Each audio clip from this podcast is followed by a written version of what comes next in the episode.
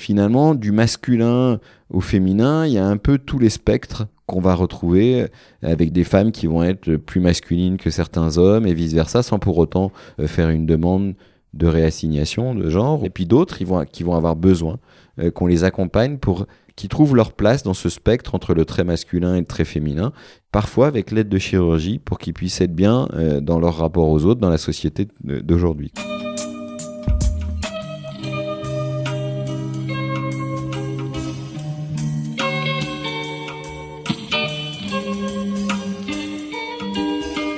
Bienvenue à tous sur Et surtout la santé, votre podcast lyonnais qui décortique des sujets de santé avec des spécialistes, avec des sportifs professionnels et parfois avec des patients aux histoires extraordinaires. Aujourd'hui, nous sommes avec Nicolas Morel-Journel, qui est sans doute le chirurgien français le plus reconnu dans le domaine de la reconstruction des organes génitaux externes. Nous avons ainsi parlé de son parcours, qui l'a amené vers ce type de chirurgie, dans laquelle les dimensions humaines, éthiques et sociales sont particulièrement présentes. Nous avons évidemment parlé de transidentité, qui est le sujet principal de cet épisode, en décortiquant notamment le processus qui permet de passer d'un corps d'homme à un corps de femme, et vice-versa, en insistant sur la dernière étape, entre guillemets, représentée par la chirurgie, que connaît très bien notre invité du jour. En écoutant cette conversation, vous apprendrez donc forcément de nouvelles choses qui satisferont votre curiosité et vous ouvriront l'esprit. Vous repartirez également avec de nouvelles questions autour desquelles réfléchir, qui de manière générale devraient participer à l'évolution de vos pensées. Je vous souhaite donc une très bonne écoute et vous rappelle que si vous voulez soutenir le projet et surtout la santé, il suffit d'en parler à vos patients, à vos amis ou bien d'aller mettre 5 étoiles sur votre application d'écoute de podcast préférée. Comme vous imaginez, cela me donne beaucoup d'énergie pour continuer de vous partager ce contenu gratuitement. Donc merci par avance et à tout de suite avec Nicolas Morel-Journel. Bonjour Nicolas. Bonjour Étienne. Merci de vous être déplacé jusqu'au cabinet pour venir euh, parler santé. C'est un grand plaisir, euh, dans tous les cas, d'être venu, puis surtout du, pour parler du sujet qu'on va aborder aujourd'hui, qui est un, sujet qui me tient vraiment à cœur. Donc, euh. Ok. Avant de venir à ce sujet, il faut que qu'on comprenne qui vous êtes. Donc, si on se rencontre comme ça, dans la rue, dans un endroit neutre, on va dire, et, je vous demande qu'est-ce que vous faites dans la vie? Qu'est-ce que vous racontez? Alors aujourd'hui, je dirais, je suis chirurgien euh, reconstructeur des organes génitaux.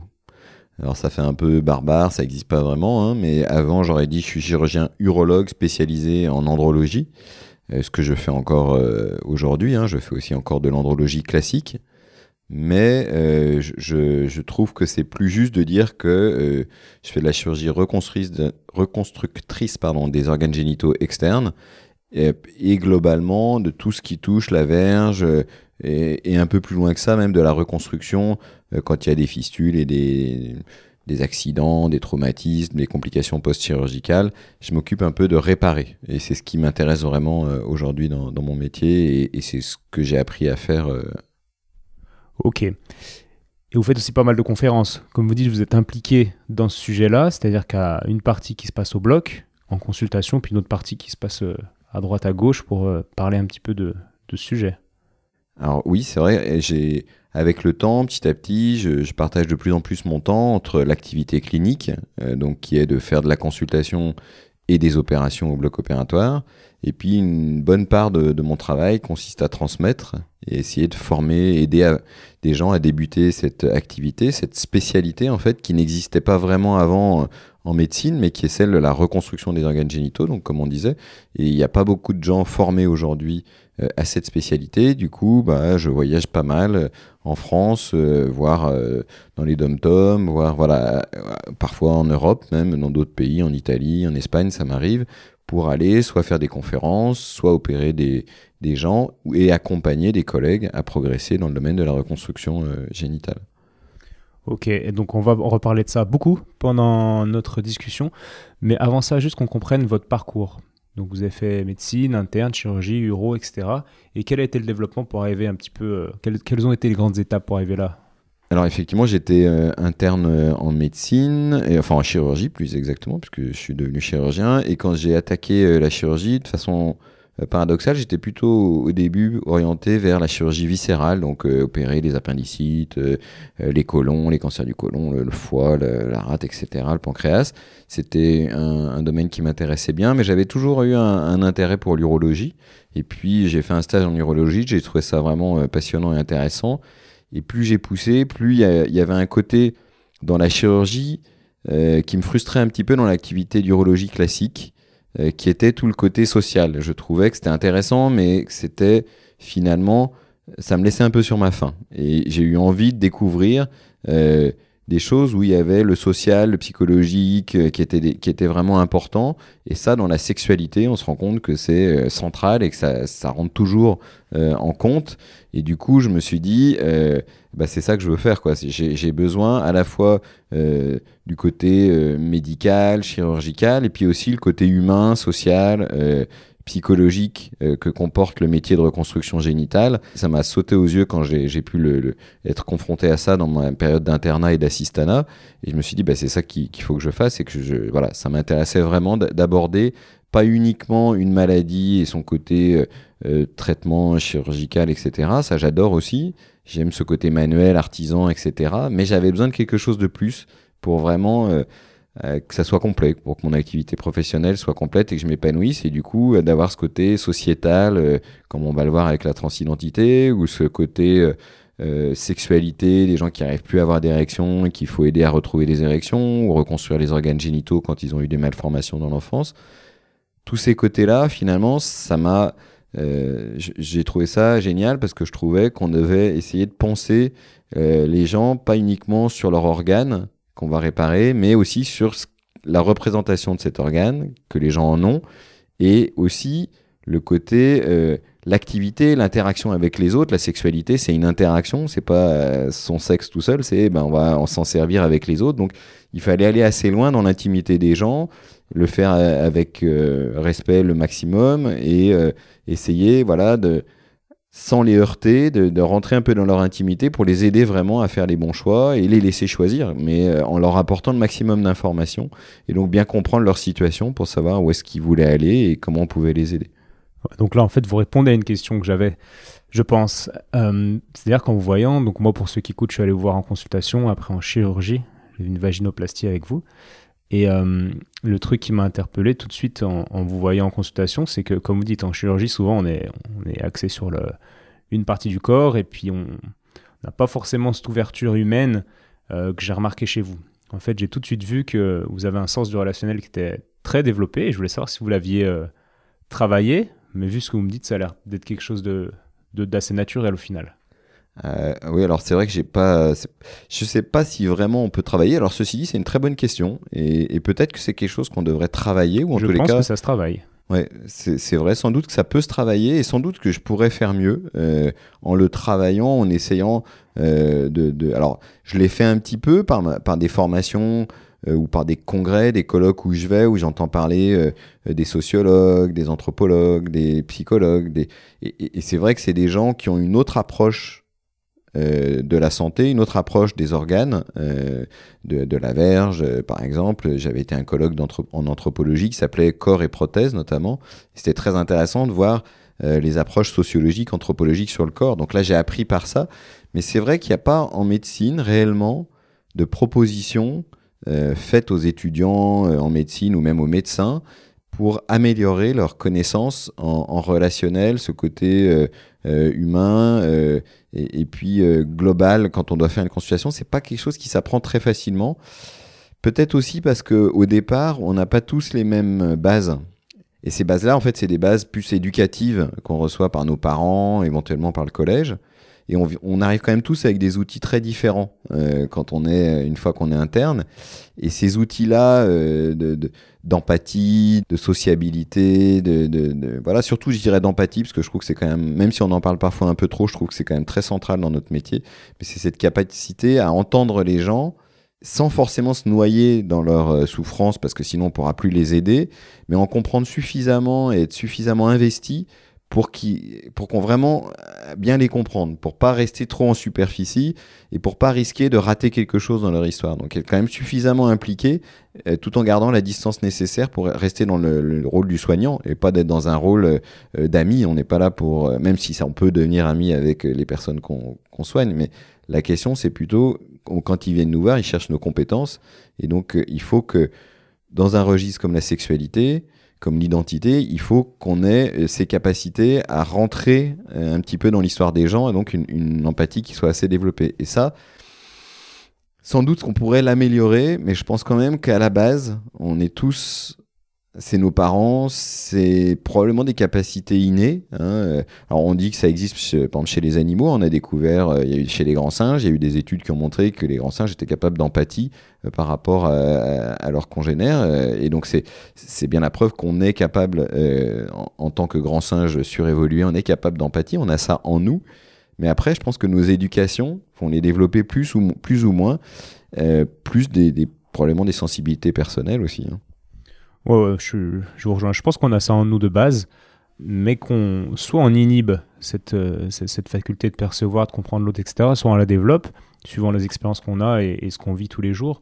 Mais de la même manière qu'un un œnologue, si je vous tends un verre de vin, vous allez peut-être pas pouvoir me décortiquer tous les arômes, tandis que l'œnologue qui est entraîné à faire tout ça, il va vous dire, bah, il y a tel, tel, tel arôme. Et nous, c'est pareil en ostéopathie, on va sentir des choses que les autres ne sentent pas.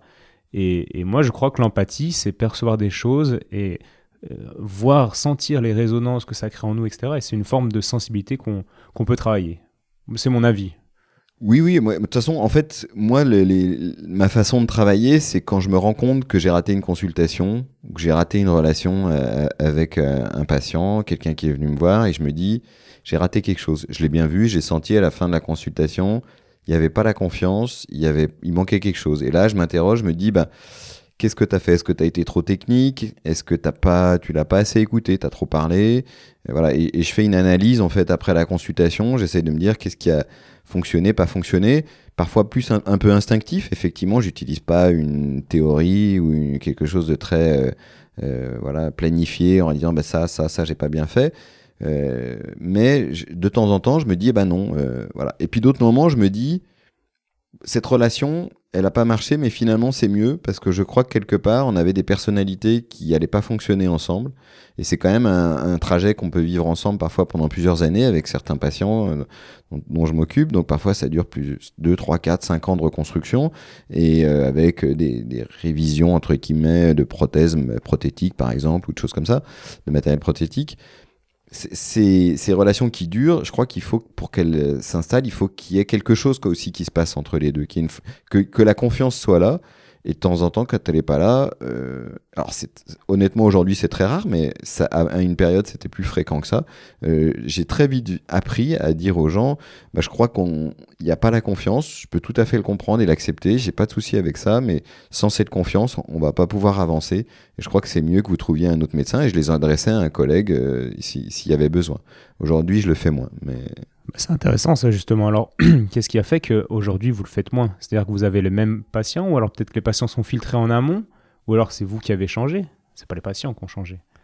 Non, effectivement, je, pense que euh, clairement j'ai dû évoluer et j'ai dû euh, élargir mes sensibilités et mes connaissances euh, instinctives des gens et me rendre compte que telle personne, faut, faut pas les agresser, faut pas leur parler de chirurgie au début, il faut aller doucement, il faut savoir juste créer une relation de confiance et leur dire bah c'est pas grave, on parlera de technique dans une autre consultation. On a passé beaucoup de temps, mais j'avais besoin d'entendre votre histoire, entendre qui vous était arrivé.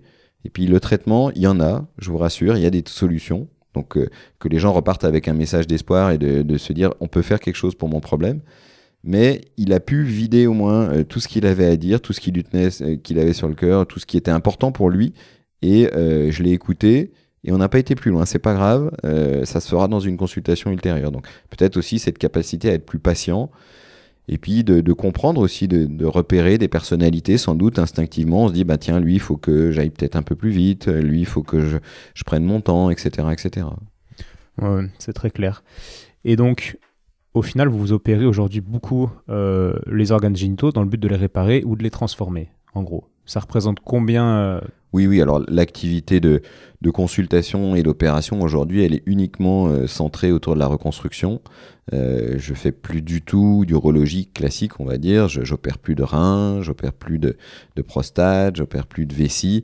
Je, je, ne fais je ne fais vraiment que le canal urétral, les fistules, les complications, la réparation de complications, les problématiques de verge, d'érection, de verges qui sont tordues, de cancer de la verge ou de choses comme ça. Mais vraiment, je me suis centré sur les organes génitaux parce qu'au départ, en fait, je me suis rendu compte, je me disais, bah, tu vas hyper spécialisé et ça va devenir un peu monotone ou tu vas peut-être un peu euh, tourner en rond, perdre peut-être des capacités chirurgicales. Et en fait, plus j'ai été loin dans ces capacités de reconstruction, plus je me suis rendu compte qu'il y avait énormément euh, de, de, cas qui sont peut-être uniques, mais dont, que personne ne prenait en charge parce qu'on n'avait pas les compétences pour le faire et qui avaient vraiment besoin de soins. Et donc du coup, euh, plus je me suis spécialisé, plus j'ai ouvert d'autres champs avec des gens qui avaient des maladies très rares, euh, qui venaient me voir exprès parce qu'ils savaient que j'avais les possibilités de leur rendre service avec une reconstruction.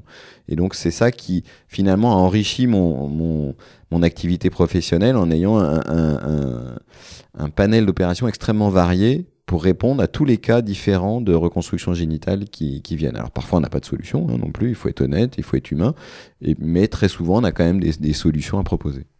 Bah, c'est super parce que ça rejoint une, une, question que je voulais vous poser.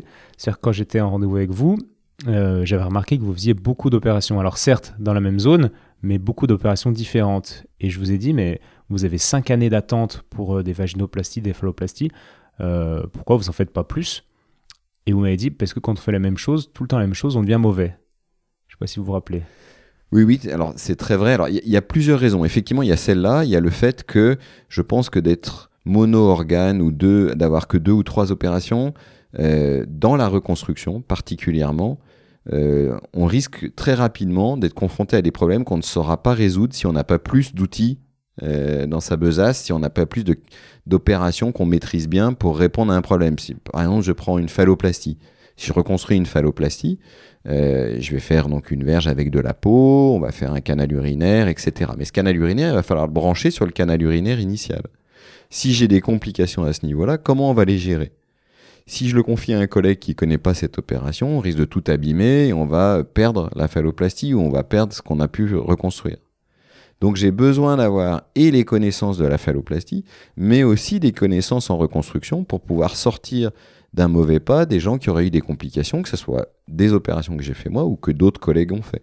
Mais d'avoir ces outils de reconstruction euh, un, peu, un peu varié permet aussi de résoudre des complications chirurgicales, de résoudre des cas particulièrement compliqués. Et donc, c'est important d'avoir, je trouve, tous ces outils, surtout quand on est dans un centre hospitalier euh, universitaire comme euh, je suis. C'est bien de pouvoir apporter aux gens, quand ils viennent vous voir avec des cas très compliqués, qu'on ait ces capacités à répondre à ces demandes rares. Ouais, c'est ça me paraît du bon sens, ce que vous dites. Ça me semble logique, en tout cas. Et juste pour, euh, on, va faire une, expérience de pensée. Admettons que vous êtes euh, à l'étranger, euh, vous êtes le seul chirurgien et quelqu'un qui se, oh, je dis n'importe quoi, qui se, qui se rompt la coiffe de rotateur et pour finir le voyage, il, faut l'opérer. Enfin, il faut l'opérer, quoi. Est-ce que vous pourriez opérer une coiffe, par exemple Non. Et honnêtement, sur quelque chose de spécifique comme une coiffe des rotateurs, Jamais de la vie je me lancerai là-dedans. J'en ai peut-être vu une fois ou deux dans ma vie, euh, quand j'étais euh, interne et que j'avais fait un stage en orthopédie à l'époque, mais je serais incapable de faire cette chirurgie et je le ferai pas parce que je sais que spécifiquement sur quelque chose comme ça, je rendrai pas service à la personne. Si je suis sur une île déserte, que je suis avec quelqu'un qui se casse quelque chose, j'ai quelques notions que je mettrai en place s'il n'y a pas d'autre solution pour l'aider. Bien sûr que euh, j'essaierai d'aider la personne. Mais là, on, serait dans quelque chose un peu de l'ordre de la survie. Mais au jour d'aujourd'hui, non, je ne vais pas pouvoir dépasser énormément euh, le, spectre euh, de la reconstruction. Alors ça comprend quand même tout un tas de lambeaux, des grèves de peau, il y a des tas de choses qu'on fait dans, dans le cadre de la reconstruction. Mais même aujourd'hui, je crois qu'une vessie à enlever, je me ferai accompagner par quelqu'un. Je le ferai plus tout seul quitte à ce que ce soit un, jeune euh, assistant du service ou un plus expérimenté c'est compliqué, mais enlever une vessie tout seul, je l'ai fait beaucoup en début d'expérience, mais quand ça fait 15-20 ans qu'on fait presque plus jamais une chirurgie, on va perdre certains réflexes, certains euh, repères euh, anatomiques, et on va perdre en, qualité. Alors moi, je trouve qu'on doit toujours tout faire pour nos patients pour qu'ils aient l'offre la meilleure possible.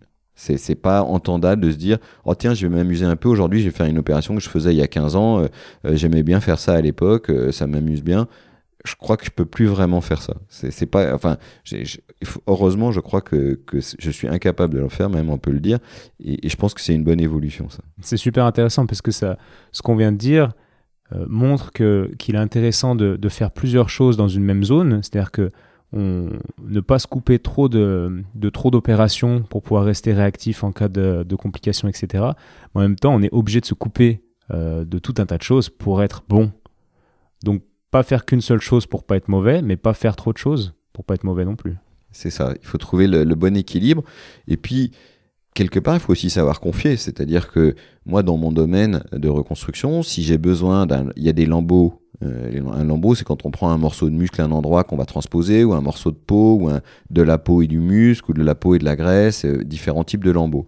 Il y en a certains que je maîtrise très bien aujourd'hui et que dont j'ai vraiment besoin de l'aide de personnes. Et puis il y a des lambeaux plus spécifiques que je ne maîtrise pas et je vais appeler un collègue chirurgien plasticien qui maîtrise bien cette opération qui va venir m'aider. Le docteur Fabien Boucher, par exemple, avec qui je travaille régulièrement, maîtrise bien ces domaines-là de lambeaux et c'est, je vais faire appel à lui au moins pour le, prélèvement de ce lambeau. Après, s'il faut l'utiliser dans une fonction particulière, je le ferai avec lui, je ferai une partie de l'opération, mais on fera des opérations à deux. Et donc pas hésiter à confier ou se faire accompagner quand il y a besoin. Je crois que c'est aujourd'hui, il faut, toujours rester humble et puis se rappeler qu'on est là pour aider la, personne et pas pour créer des exploits chirurgicaux en permanence. C'est pas ça qui est intéressant. Ce qui est intéressant, c'est de faire progresser euh, les techniques d'une part, mais surtout de faire d'améliorer la santé des gens. Mmh. Parfait pour cette introduction. Euh, du coup, on va parler de transidentité aujourd'hui.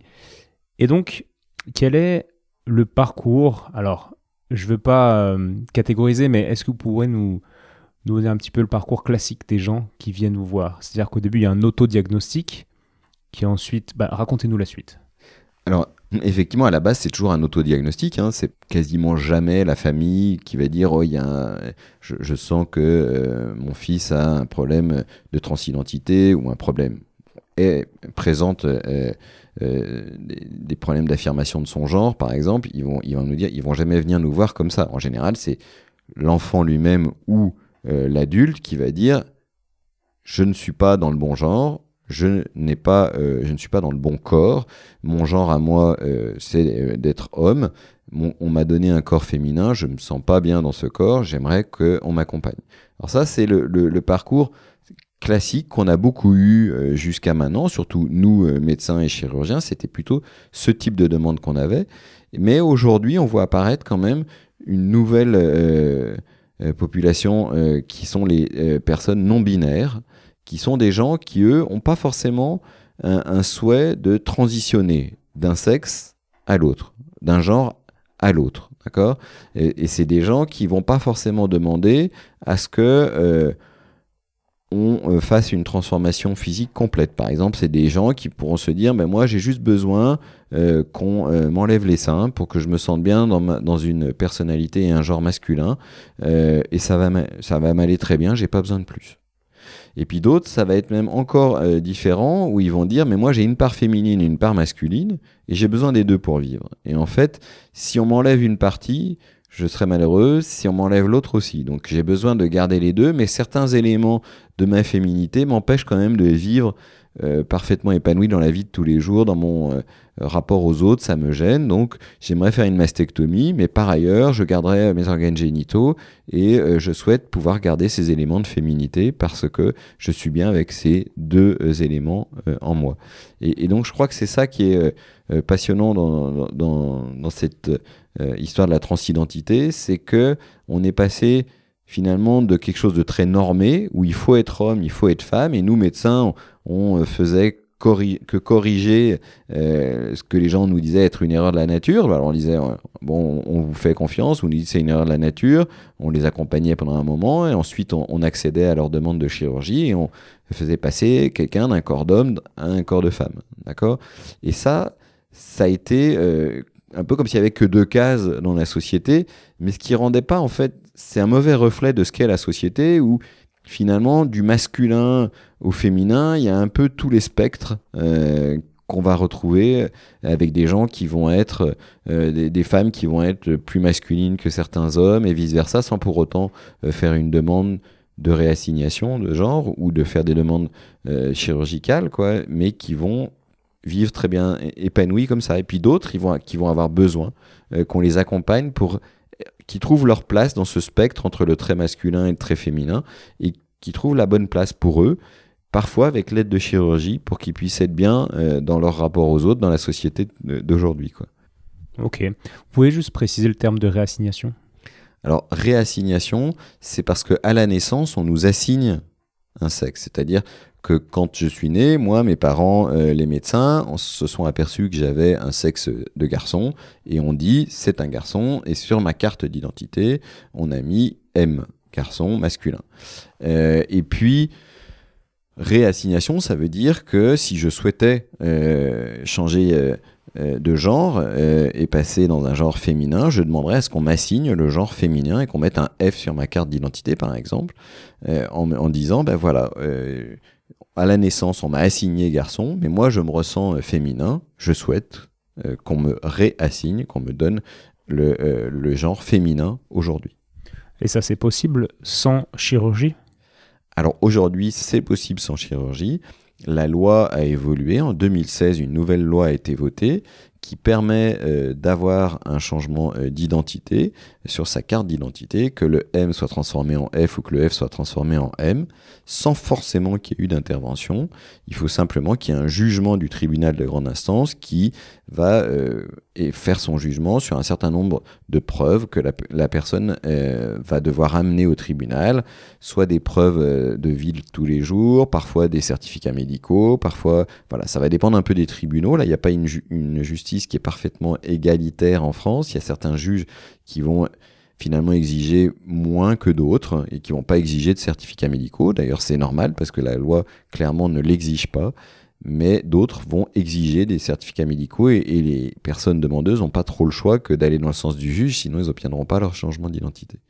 Donc, euh, malgré cette inégalité, normalement, on peut aujourd'hui se faire euh, aller au tribunal de grande instance et demander un changement d'identité sans avoir eu d'intervention au préalable. D'accord. Mais il y a quand même dans le jugement bah, du juge, justement, il y, a, une notion de, comment dire, de, physique. C'est-à-dire que si moi j'arrive, je suis quand même assez masculin avec ma barbe, etc., je pourrais pas changer comme ça. Il y a tout un tas de. une démarche à prouver au juge. Qu'est-ce qu'il faut lui prouver en, général, en fait? Alors, en fait, euh, certains juges, selon. Euh, ont une capacité d'interprétation de la loi qui va être différente. Et certains juges, même si on arrive vers eux euh, assez masculins, mais qu'on est capable de démontrer que dans la vie de tous les jours, euh, on euh, vit en femme, qu'on a, on est reconnu comme tel, que, etc., etc., il peut accéder à la demande sur la foi d'un certain nombre de témoignages, aussi ce que va raconter la personne. Alors c'est sûr que euh, euh, si je pense que si on arrive devant un juge avec une grande barbe et en étant complètement chaud, ça sera plus compliqué. Le juge va dire bah, l'identité féminine, euh, etc. Il risque de remettre plus de choses en question. mais je dirais que globalement, il n'y a pas forcément non plus une exigence. on ne dit pas il faut à tout prix être blonde, avoir les yeux bleus et mesurer 1m90 avec une forte poitrine. C'est pas ça qu'on demande aux gens. On leur demande simplement de faire la preuve que dans leur vie de tous les jours, ils vivent dans une identité féminine qu'ils n'ont pas et qu'il faut la leur donner pour les aider dans la vie de tous les jours. Et justement, vous employez ce terme de vivre en femme. Qu'est-ce que ça veut dire, vivre en femme?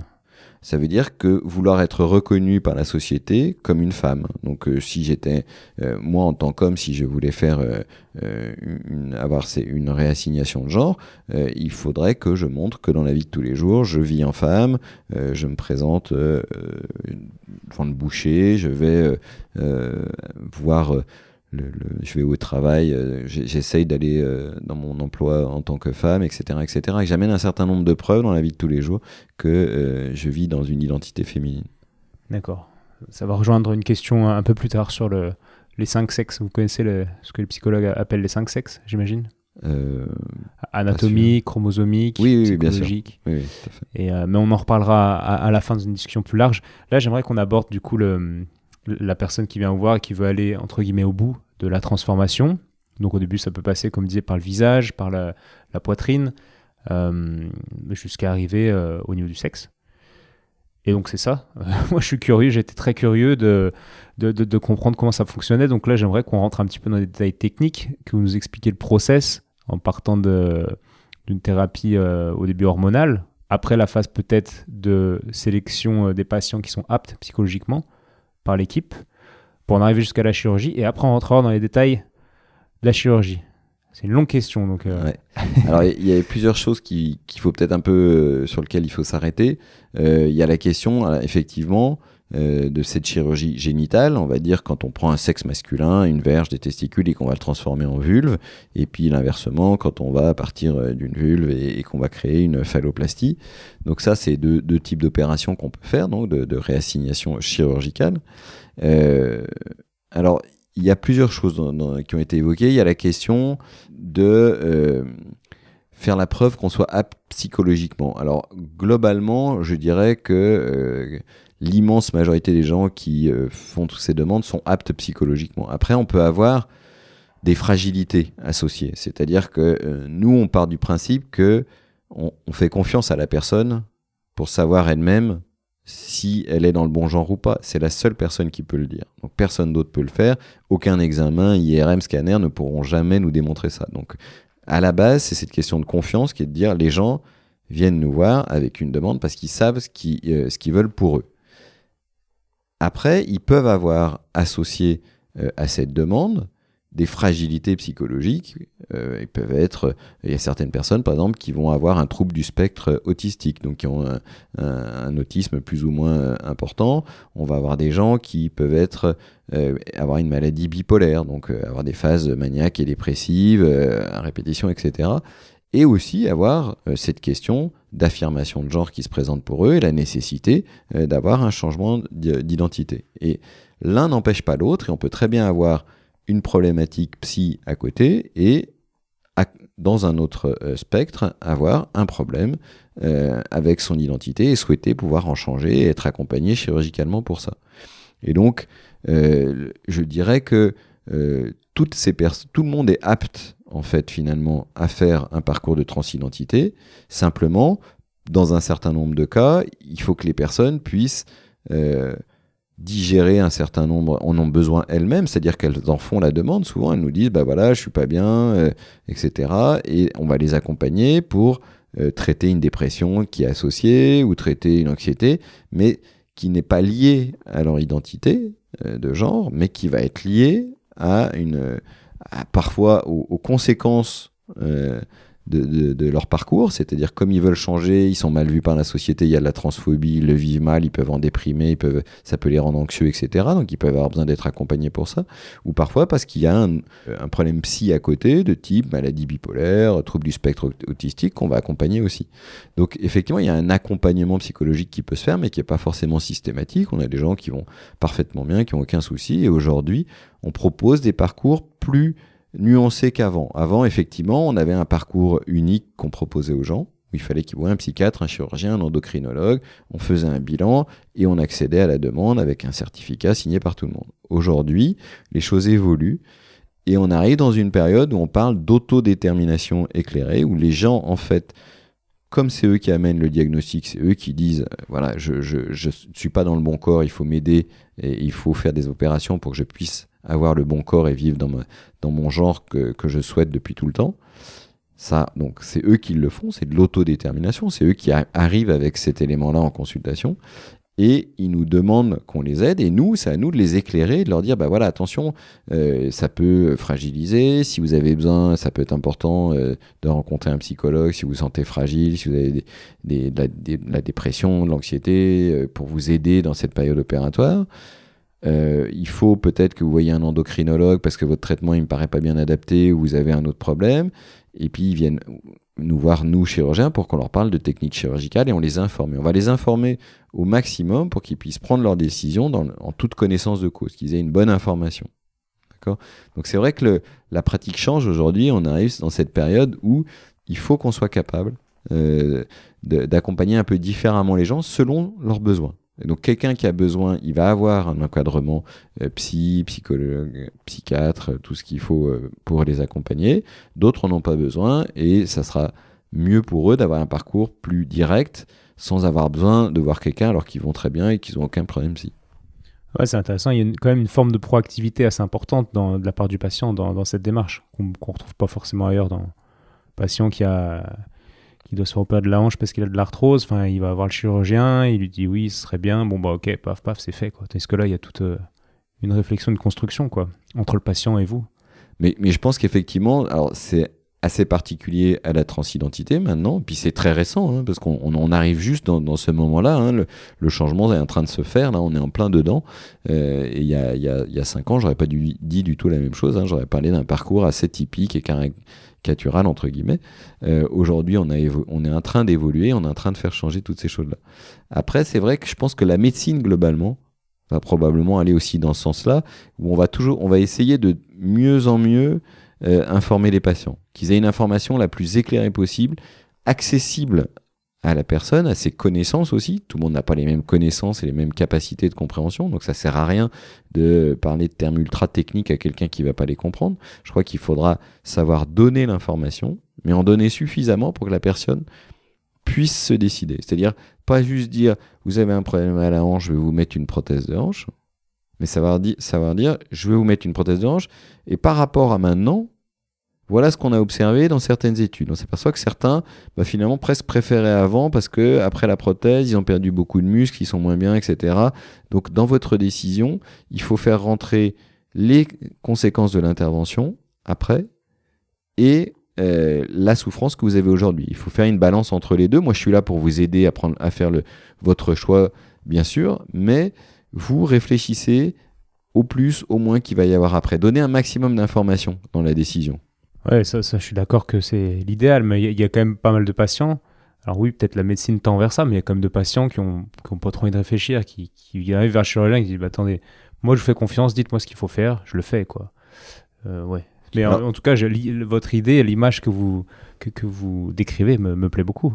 Mais j'ai des, des, doutes par rapport à une évolution euh, euh, complète vers, vers ce modèle-là, quoi. Mais alors, je, suis tout à fait d'accord. Et, moi, je, quand je, fais une information à des patients, je leur dis toujours à la fin, je comprendrais très bien que vous soyez perdu par rapport à tout ce que je vous ai dit, que c'est des informations que vous n'avez pas forcément envie d'entendre et que vous avez envie, euh, vous êtes venu me voir parce que je suis expert dans un domaine et vous souhaitez que je vous traite et que je vous opère et que je prenne finalement la décision à votre place, celle que finalement je prendrais pour moi-même. Et j'ai pas de souci, je le ferai, monsieur. Si vous le souhaitez, ça, il n'y a aucun problème.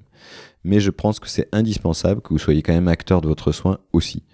Parce que quelqu'un, même s'il vous fait toute confiance, etc., il a besoin d'entendre quand même que ça va pas forcément être parfait. Si je mets une prothèse dans une verge pour que les gens obtiennent une érection, que je mets une prothèse dans une phalloplastie après une reconstruction euh, pour une réassignation, euh, j'ai besoin que la personne entende le type de sexualité qu'il va avoir qui sache qu'est-ce qui marche, qu'est-ce qui marche pas, les infections, euh, le fait que ça tombe en panne, euh, le fait que bah, par la, pour la pénétration, parfois c'est plus facile, parfois c'est plus difficile euh, qu'avant, etc. etc. J'ai besoin qu'il ait ça pour que, quelque part, quand il va prendre ses décisions de traitement, il sache et qu'il n'ait pas de déception par rapport à ça. Il se dira, ok, j'ai pris ma décision et il vivra beaucoup mieux que s'il n'est pas au courant et qu'il n'a pas pris cette décision et quelque part il va se sentir un peu trahi. Donc même parfois quand les gens nous disent, prenez la décision. Je crois qu'ils ont quand même besoin de savoir quel est l'impact de la décision que moi je vais prendre. C'est important qu'ils le sachent. Bien sûr. Et donc du coup, si moi je viens vous voir, que je suis, on va faire une sorte de jeu de rôle et vous allez m'expliquer comment va se passer le, process et ensuite l'opération. Donc là, on a passé les premières étapes, on est sûr qu'on va au bout euh, à l'opération. Euh, vous pouvez juste m'expliquer l'hormonothérapie qui, est, qui, précède un petit peu toute, euh, la chirurgie? Alors, l'hormonothérapie, ça consiste à, pour un homme qui euh, va faire son parcours, euh, et donc quelqu'un qui se sent femme, hein, mais qui a un corps d'homme et qui veut donc euh, bien une opération pour vivre complètement dans un corps de femme, cet homme-là, on va lui donner ce corps masculin, on va lui donner des hormones pour bloquer la testostérone déjà. Donc on va mettre des anti-androgènes pour arrêter les effets de la testostérone qui masculinisent, qui font pousser les poils, qui donnent un certain nombre euh, d'effets physiques. Et puis on va lui donner dans le même temps des hormones du sexe qu'il souhaite avoir, donc euh, des hormones féminines, donc des œstrogènes et parfois des progestatifs. Donc la personne va avoir des bloqueurs de la testostérone et des œstrogènes très souvent, c'est la base, par plus ou moins la testostérone, et ces hormones vont entraîner un certain nombre de modifications, donc à la fois euh, ralentir un petit peu euh, la perte des cheveux, ralentir la pousse des poils, même si c'est pas parfait, qu'il reste de la barbe, qu'il faut faire de la dépilation laser et d'autres traitements, mais il va y avoir cette première phase de euh, diminution d'effet de la testostérone sur le corps. Il va y avoir aussi les effets des oestrogènes qui vont faire pousser les seins, modifier un peu les répartitions des graisses, parfois adoucir un peu le visage, entraîner un certain nombre de modifications. Et donc ces effets permettent à la personne aussi euh, de se préparer euh, et de voir une transformation physique, d'avancer euh, dans leur parcours, de voir ces effets-là et, d'en mesurer la réalité aussi. Donc c'est quelque chose qui est vraiment intéressant puis qui est souvent souhaité par les gens. Et puis dans le sens opposé, un homme trans, donc quelqu'un qui vient d'un qui a un corps de femme mais qui se sent homme, cette personne, quand il va falloir transformer euh, ce corps euh, de femme euh, en homme, le fait de donner de la testostérone va bloquer la sécrétion des oestrogènes et, des progestatifs, pardon, et la testostérone va masculiniser le corps de la personne. Donc on va voir apparaître des poils, on va avoir la suppression des règles, on insère tout un tas d'éléments positifs qui vont permettre à la personne de se sentir mieux et, de se masculiniser progressivement. Ok, c'est très clair et assez logique aussi. Alors je sais pas si c'est parce que j'ai un peu étudié la chose, mais ça me paraît assez, simple en tout cas euh, et logique. Ok, on en arrive au sujet la chirurgie. Euh, bah, expliquez-moi. Là, on va partir d'un sujet, on peut, vous pouvez me l'expliquer comme si c'était moi, euh, d'un sujet donc homme qui en, physiquement, qui, est femme, qui a envie d'aller au bout et, d'avoir un sexe féminin. Pouvez-vous m'expliquer les étapes de la chirurgie, le fonctionnement de la chirurgie? Alors, euh, il y a en gros, il y a trois opérations possibles qu'on peut vous faire.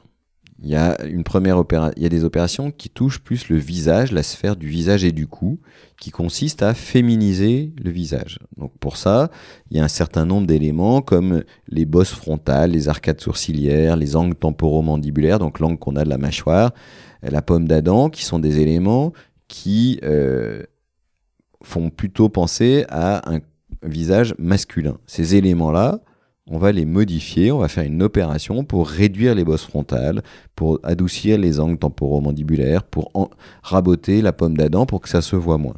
Donc ça, c'est des opérations qu'on peut faire au niveau du visage et féminiser souvent aussi le nez, adoucir le nez, affiner le nez. Souvent, ça euh, féminise quand même pas mal euh, le, visage. Donc il y a ces opérations de féminisation du visage. Faites par votre collègue, du coup. Faites par mon collègue, le docteur Fabien Boucher. Euh, ensuite, il y a des opérations au niveau de la poitrine. Et donc ça, c'est euh, en gros une augmentation mammaire qu'a déjà euh, commencé à faire les œstrogènes, c'est-à-dire que les œstrogènes font augmenter le volume des seins jusqu'à un bonnet A, souvent en moyenne, peut-être parfois un peu inférieur, mais on va dire que ça peut aller jusqu'à un bonnet A parfois, mais souvent ça suffit pas pour complètement féminiser la silhouette. Donc euh, très souvent, les gens vont avoir soit la pose de prothèses mammaires, donc des prothèses comme on a l'habitude de mettre en chirurgie plastique, euh, et puis ça peut être aussi euh, parfois aujourd'hui de plus en plus des injections de graisse pour pouvoir donner du volume au sein sans forcément mettre une prothèse. Donc c'est une autre alternative, mais en gros, le but étant d'augmenter le volume des seins. Et puis la troisième opération qu'on peut faire pour vous accompagner vers votre sexe désiré et dans lequel vous ressentez depuis tout le temps, cette troisième opération, ça consiste à transformer euh, votre sexe masculin, votre verge et les testicules en une vulve. Et donc ça, ça se fait par une opération qui consiste à réduire le volume du gland pour en faire un clitoris, d'enlever une partie des corps caverneux qui sont les deux tubes qui gonflent la verge quand on est en érection, mais qui, si on les laissait, entraîneraient un, clitoris immense. Donc on va réduire la taille de tous ces corps caverneux en gardant juste les nerfs et les vaisseaux qui nourrissent le clitoris. On va euh, transformer une partie de la peau euh, en petites lèvres, en grandes lèvres et en cavité vaginale. Et on va donc créer une cavité euh, entre le rectum et la prostate à l'endroit où est le vagin euh, et pour pouvoir euh, positionner notre vagin reconstruit avec de la peau. D'accord? Et donc, ces différents éléments permettent d'obtenir une vulve avec un clitoris qui permet d'avoir du plaisir, avec un canal urinaire raccourci pour pouvoir uriner assise, et avec un vagin pour pouvoir avoir des rapports sexuels. Alors ça demande beaucoup de soins, cette opération, et la nécessité de dilatation vaginale, parce que le vagin a tendance à se refermer, puisque c'est un, orifice qu'on a créé, et le corps a tendance à cicatriser en rétrécissant cet orifice. Donc il va falloir réaliser des dilatations vaginales avec des bougies de taille croissante pour pouvoir progressivement élargir cette cavité. Alors elle est large dès le départ, puisque d'élargir, en fait, c'est une mauvaise image que je donne, c'est pour garder la largeur qu'on a donnée au départ. Donc éviter le rétrécissement surtout. C'est pas élargir, c'est éviter le récourcissement si on veut être plus précis. D'accord. Donc là, moi j'ai bien l'image en tête parce que j'ai vu euh, la chose. Mais euh, alors corrigez-moi, moi j'ai l'image de, ce vagin que vous créez à, à partir de, de, de, de, lambeaux de peau, souvent des testicules. Euh, donc on crée. Emma, avec qui j'avais fait un podcast, m'expliquait, avant que je vous connaisse, que c'était comme une chaussette en fait. On crée une chaussette qui, qui, qui, qui déroulée et qui, qui va vers l'intérieur, donc entre le rectum et la prostate, qui crée un vagin, au final. Oui, on peut tout à fait se représenter ça comme ça, effectivement, une, chaussette qu'on retourne euh, pour pouvoir la mettre euh, à l'intérieur. Et il y a quelque chose qui m'intéresse, c'est la physiologie de l'orgasme après euh, ce type de chirurgie. Donc vous nous avez donné un peu de réponse, vous gardez les nerfs qui innervent le gland, donc une partie très, très sensible, pour innerver le clitoris, c'est-à-dire que vous coupez une portion de nerf et vous ensuite vous, vous reliez les, les deux bouts de nerf Non, alors en fait on garde toute la longueur du nerf, on ah, on va pas toucher le nerf. D'accord, On va simplement enlever le tissu qui soutient le nerf, une grande partie du tissu qui soutient les nerfs, qui sont les corps caverneux, et on va garder juste l'enveloppe des corps caverneux avec les nerfs qui sont dessus, et on va créer un repli, parce que ça serait beaucoup trop long, on va créer un grand repli euh, de façon à pouvoir positionner le clitoris à la bonne hauteur, pas qu'il sorte et qu'il soit extériorisé, mais qu'il soit bien en place comme un clitoris euh, féminin au même endroit. D'accord? Donc on va avoir, on va créer ce petit repli euh, de, nerfs et de vaisseaux qui nourrissent le, clitoris. Et ça, ça permettra d'avoir une stimulation euh, de cette zone-là avec des récepteurs à la pression et à l'étirement qui permettent d'obtenir euh, des orgasmes. Donc il y aura des orgasmes clitoridiens qui seront possibles, mais il y aura aussi des orgasmes vaginaux possibles parce qu'en fait le l'enveloppe de peau, la chaussette de peau, on va dire qu'on a mis entre le rectum et euh, la prostate et la vessie, cette enveloppe, elle va toucher justement la prostate. Donc on sait très bien que la stimulation de la prostate peut être érogène et peut entraîner des orgasmes. Certains appellent ça les orgasmes prostatiques. Euh, donc il y a cette première zone qu'on peut stimuler. Il y a les muscles releveurs, qui sont des muscles euh, qui sont un petit peu en V, quoi, qui vont un peu de l'anus sur les côtés. Ces muscles releveurs, euh, vont aussi pouvoir être étirés pendant les rapports et peuvent donner des sensations.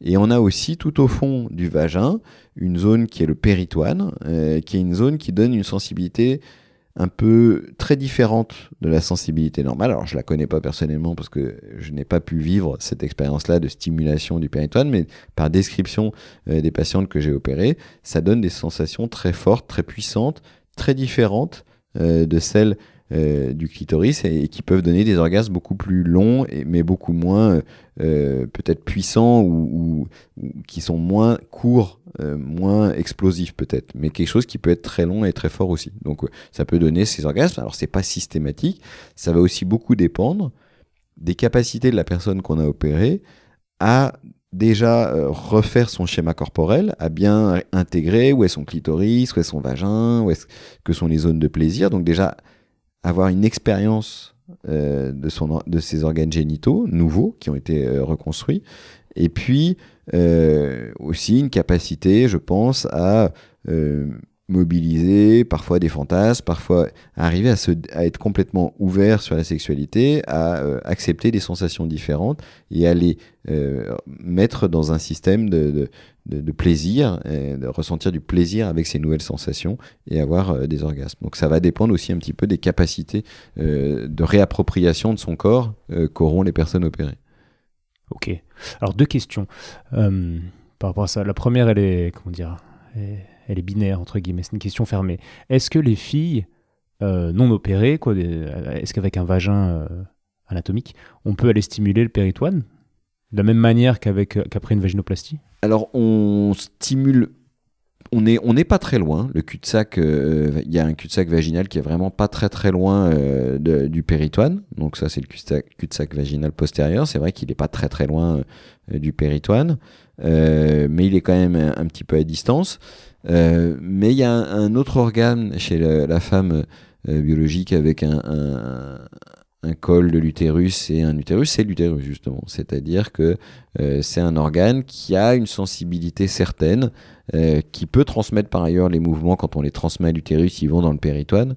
Euh, le péritoine recouvre l'utérus, donc euh, quand on bouge l'utérus, on va bouger quelque part du tissu péritonéal. Donc peut-être que c'est, il y a une certaine analogie aussi quand même finalement. Je, revois à l'instant vous parlez des, articles que j'ai dû lire en tant qu'ado quand on se renseignait un peu sur la sexualité. Il y avait une zone que, les Américains appellent le, deep spot, je pense, et je pense que c'est ce cul-de-sac autour du, du col l'utérus euh, en postérieur qui, doit rejoindre cette zone péritonéale, à mon avis. Alors tout à fait, c'est possible. Je n'ai pas vu de, ces, articles-là, mais effectivement, euh, il y, a le classique point G qu'on situe plus proche euh, de l'urètre et de l'entrée vaginale. Et puis, il y a des zones érogènes, et deep spot, ça me paraît pas mal. Euh, donc le spot profond euh, qui serait euh, justement la zone stimulée pour donner des orgasmes différents, peut-être. ok. C'est classique clitoridien ou, peut-être du point G. Intéressant. J'en ai une troisième qui me vient, mais on va rester sur la deuxième question qui est, super intéressante. C'est la lubrification de, cette chaussette, hein, on va rester avec ce terme-là, qui est faite par les glandes de Cooper si je ne me trompe pas. Et, donc, vous arrivez à connecter euh, ce, vagin artificiel, je ne sais pas si j'emploie le bon mot encore une fois, mais aux glandes qui vont chez l'homme euh, sécréter le liquide préséminal, ce qui permet du coup de lubrifier le vagin, le nouveau vagin. Alors, euh, moi, ce que je propose, ouais, effectivement, c'est de l'appeler nouveau vagin ou néo-vagin. C'est, je pense, plus respectueux pour les, aussi les personnes qui font ces transitions, parce que chaussette, c'est pas super élégant.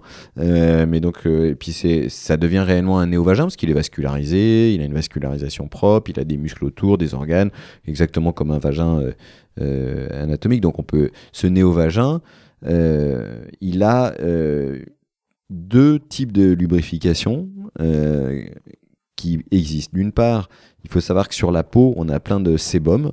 On a des glandes qui fabriquent du sébum et qui va donc sécréter pas mal de sébum à l'intérieur. Et sous le gland, on a une partie de la peau euh, qui est celle qui est la peau prépuciale, qui fabrique aussi pas mal euh, de, sébum en quelque sorte, euh, qui est peut-être un peu plus lubrifié. Donc ça, ça fait deux éléments qui peuvent déjà lubrifier un petit peu. Et qui répondent à l'excitation? Non, pas forcément. Alors, pas forcément. je dis pas forcément. Euh, je sais pas ça a été très étudié. À ma connaissance, euh, on le détache euh, a priori de l'excitation, mais comme ça se fait en permanence, il y a une forme de lubrification permanente. Et comme c'est un organe qui est creux et un peu fermé, le vagin, ces sécrétions vont rester quand même. Même si la personne fait des toilettes, etc., une toilette vaginale régulière, etc., et on a quand même une partie de ces sécrétions qui peuvent rester. Donc on a ça. Il y a une flore en plus vaginale qui va se créer, qui va euh, quelque part euh, manger ce sébum et modifier ce sébum et le rendre parfois un peu plus glissant. Donc il euh, y, a une fonction aussi à, la, à, cette flore vaginale. Cette flore vaginale va permettre euh, éventuellement cette lubrification. Et puis on a effectivement les glandes de Cooper qui sont, quand on refend l'urètre, on expose un certain nombre de glandes paraurétrales, que ce soit les glandes de Cooper ou d'autres glandes qui sécrètent du mucus. C'est le, mucus, on sécrète donc une espèce de liquide un peu glissant qui va permettre euh, à l'urine de passer plus facilement. Donc on sécrète un mucus dans l'urètre. L'urètre lui-même n'est pas sec, il a quelque chose qui est sécrété. Et donc ce, mucus qui est sécrété, il va glisser aussi dans la cavité vaginale et aider à la lubrification. Mais quand même, il faut être euh, bien clair là-dessus, c'est que ça ne permet pas toujours une sexualité. C'est-à-dire parfois c'est pas suffisamment lubrifié pour une sexualité et les gens doivent rajouter un lubrifiant. Donc euh, aujourd'hui, on n'a pas d'études très récentes, très précises là-dessus, mais ce qu'on a dit pendant très longtemps, c'est qu'il y avait 20-30% des femmes opérées qui avaient suffisamment de lubrification pour se passer le lubrifiant, et 70% euh, euh, des, femmes qui devaient rajouter un lubrifiant avant les rapports. Ok, super. Et là, vous avez... entamé la réponse à la, deuxième ou troisième question, je ne sais plus. Vous n'avez pas de la flore vaginale. Moi, je me demandais comment dans un néovagin, alors j'imagine un vagin originel avec des, avec des, cellules qui sécrètent un mucus de manière un peu plus importante et il y a tout une, un mécanisme de nettoyage cellulaire avec des pertes vaginales, etc. Euh, comment ça se passe là? J'imagine euh, quand même une cavité qui est peut-être moins, moins bien nettoyée. Est-ce qu'il n'y a pas des stagnations avec des déséquilibres de la flore, des infections, des choses comme ça? Alors, Effectivement, euh, c'est vrai que c'est un, un, souci qu'on a régulièrement avec des patientes qui se plaignent soit d'avoir trop de sécrétions, soit d'avoir des sécrétions malodorantes, etc. Et c'est vrai que ça peut arriver et que ça nécessite des soins, mais très souvent, les femmes finissent au bout d'un certain temps par trouver euh, un équilibre, euh, soit grâce à euh, des savons, des antiseptiques, parfois on met même de la bétaline à l'intérieur pour casser un peu cette flore qui est trop abondante, pour essayer ensuite de permettre d'avoir une nouvelle flore plus euh, moins sécrétante, et, euh, moins odorante ou autre. Donc il y a parfois des soins à avoir par rapport à cette euh, flore. Même parfois on va mettre des bacilles de d'oderlin à l'intérieur avec des gélules, des ovules plus exactement, qu'on va mettre des ovules vaginales comme on fait chez la femme. Hein. on met une ovule vaginale à l'intérieur de du vagin pour redonner de la flore chez des femmes qui vont prendre des antibiotiques pour des infections urinaires à répétition. parfois, c'est nécessaire de réintroduire une flore qui a été détruite ou après certains traitements euh, autres. Mais, donc on a la capacité d'essayer de, redonner une flore euh, qui ressemble plus à une flore vaginale et, qui, du coup, en termes d'odeur, de, sécrétion, est plus intéressant. Ok, très précis, merci pour, euh, pour cette réponse. Et petite parenthèse, parce que je crois que je suis en face de la personne la plus compétente que j'ai rencontrée dans ma vie pour répondre à cette question, je crois les femmes fontaines. Il y a tout un tas de livres féministes en ce moment euh, dans toute librairie où, où, il y a plusieurs sujets qui, enfin plusieurs livres qui parlent de sujets précisément quoi, de la femme fontaine, etc., de la jouissance. Alors, est-ce que vous pouvez nous expliquer ce concept et, euh, et, quelle est la nature du liquide qui sort de manière euh, tellement abondante chez les femmes fontaines?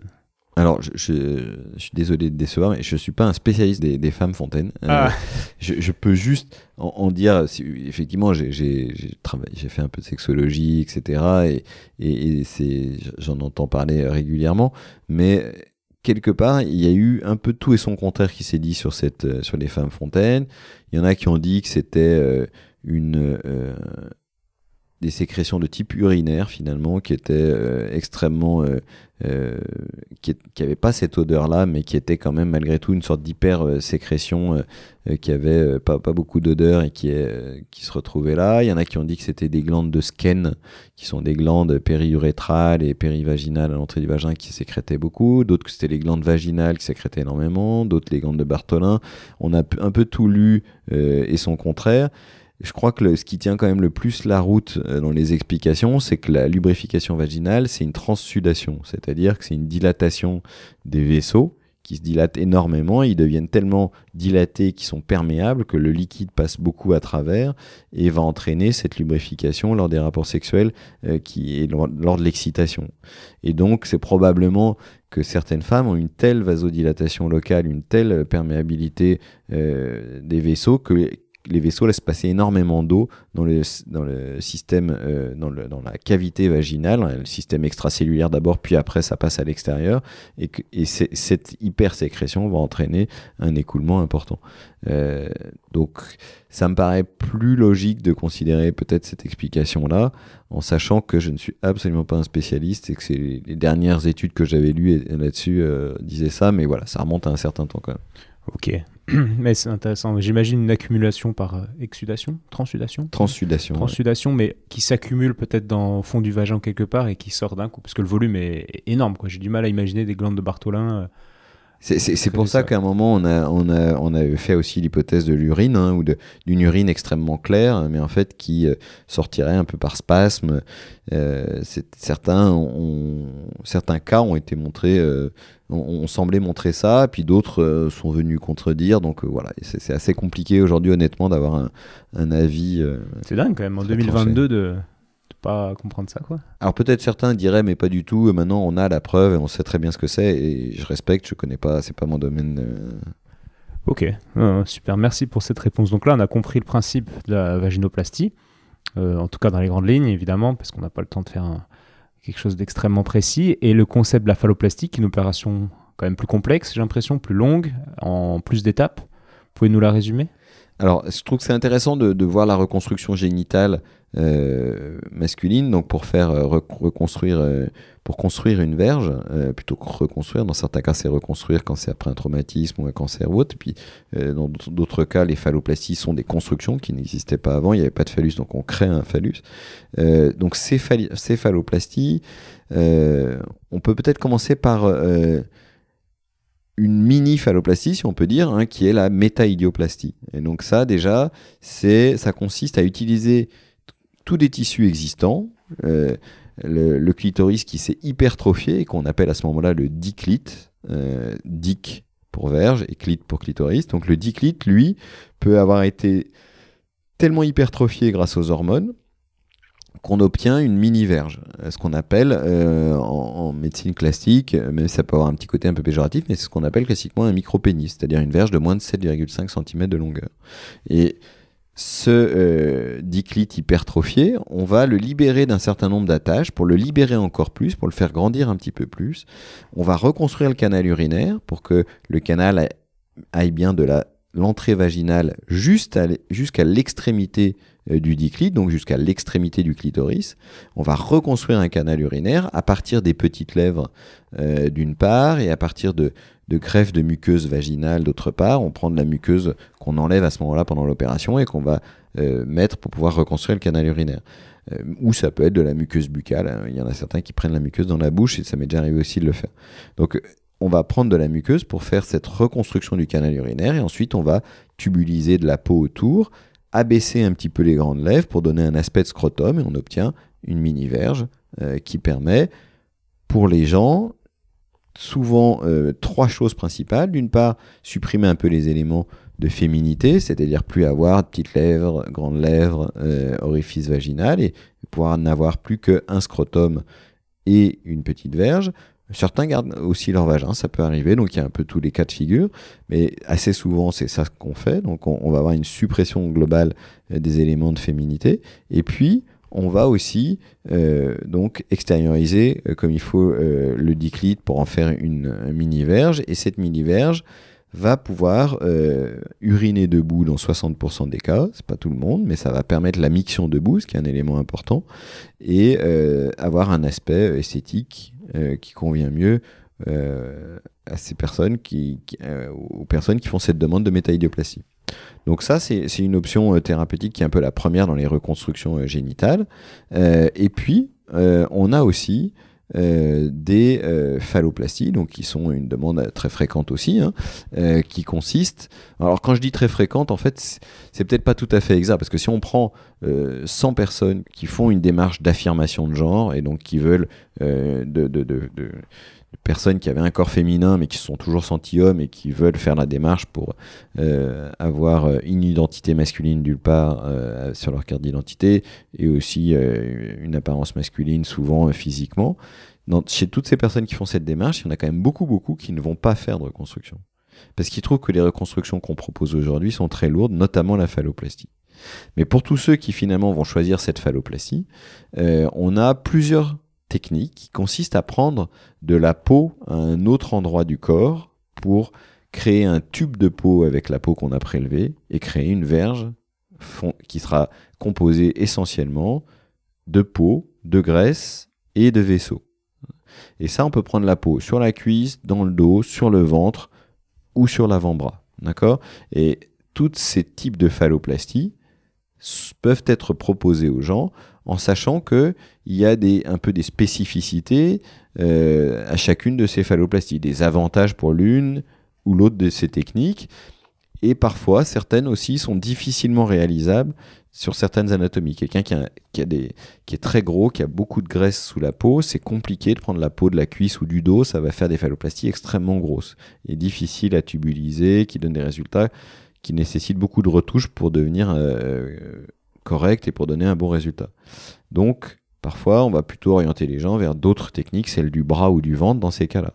Mais voilà, on peut utiliser ces quatre techniques différentes, donc celle du dos, euh, du bras, de la cuisse ou du ventre, en fonction euh, des souhaits de la personne, et on va lui expliquer les avantages et inconvénients de chacune de ces techniques. Euh, Il y en a certaines qui sont un peu mieux pour uriner debout, mais qui comportent des risques. Il y en a d'autres qui ont très peu de risques euh, de perte de phalloplastie, mais qui sont un petit peu moins bien euh, pour uriner debout. D'autres qui ont une meilleure sensibilité en tant qu'organe, d'autres qui en ont euh, moins. Voilà, on va s'aider de tous ces avantages et inconvénients de chacune des techniques pour que la personne puisse choisir. Ok, donc on rentrera pas dans, ces détails techniques. Mais donc là, après cette opération, le patient se retrouve avec une verge mais c'est pas fini. Si, enfin, en tout cas, s'il veut avoir des rapports, des érections, etc., il va falloir réopérer et mettre une, une prothèse, donc euh, un, tube qui se gonfle avec une petite pompe euh, sur le côté manuellement et qui permet d'avoir des, érections euh, sur demande, quoi.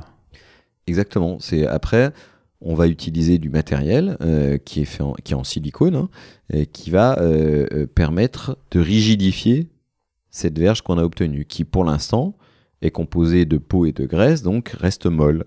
Et donc si on veut que euh, cette phalloplastie devienne rigide, il faut mettre à l'intérieur une prothèse qui est faite de deux cylindres en général ou un seul, ça dépend. Il y a des modèles à un cylindre ou des modèles à deux cylindres qui vont euh, se gonfler à l'aide d'une petite pompe et un petit réservoir où il y a du liquide qui reste, euh, qui, est en stock.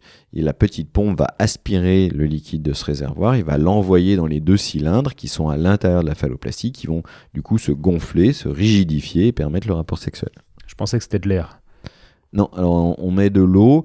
Euh, pour des raisons un peu isotoniques, euh, pour des raisons euh, de dureté aussi.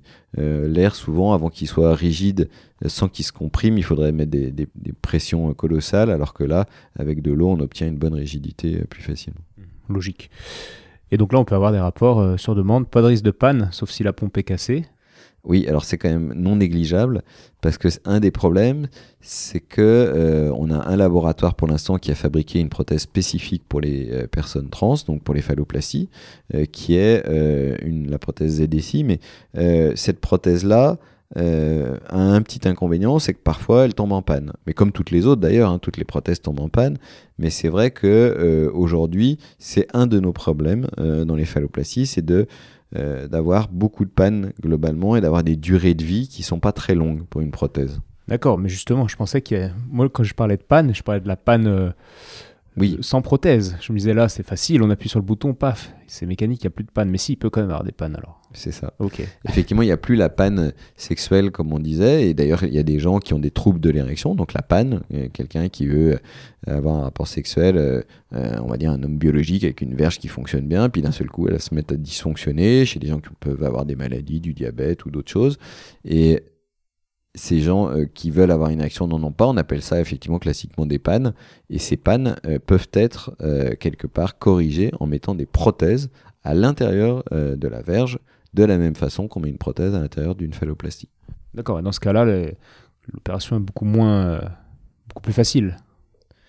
Alors, eh, l'opération est effectivement plus facile, honnêtement.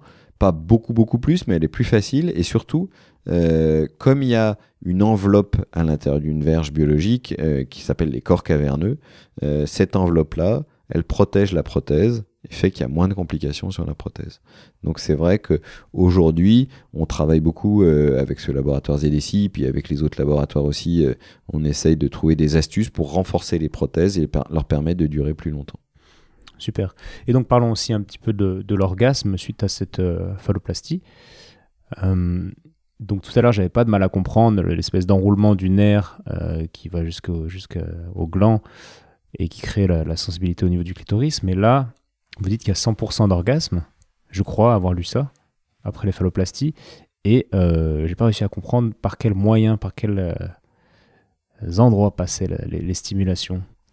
Alors effectivement, les, toutes les études, hein, pas, moi je, ne fais que retranscrire les études. Alors les études que nous on a pu faire, puis d'autres études qui ont été faites par d'autres collègues, d'autres équipes euh, internationales, euh, retrouvent un très grand pourcentage euh, d'orgasme. Euh, on est de l'ordre de presque de, de, pourcentage limite stalinien. Quoi. entre 90 et 100%, ça fait louche, on se dit c'est pas possible. Et en fait, il y a, à mon avis, deux grandes explications. Euh, d'une part, il y a, enfin même peut-être trois. Euh, une première qui est que la testostérone euh, est un facteur qui booste la libido, hein, puisque ça a été proposé chez les femmes qui avaient des problèmes de libido, de renforcer la libido avec la testostérone, avec plus ou moins de succès, mais en tous les cas, il y avait une logique et un substrat euh, scientifique derrière tout ça. Et euh, la testostérone, euh, les, patients nous le décrivent bien, euh, est un, élément quand même qui booste la sexualité et la libido. Donc déjà, on booste la libido. Donc c'est plus facile d'avoir des orgasmes quand la libido, le désir est, puissant. Deuxièmement, on a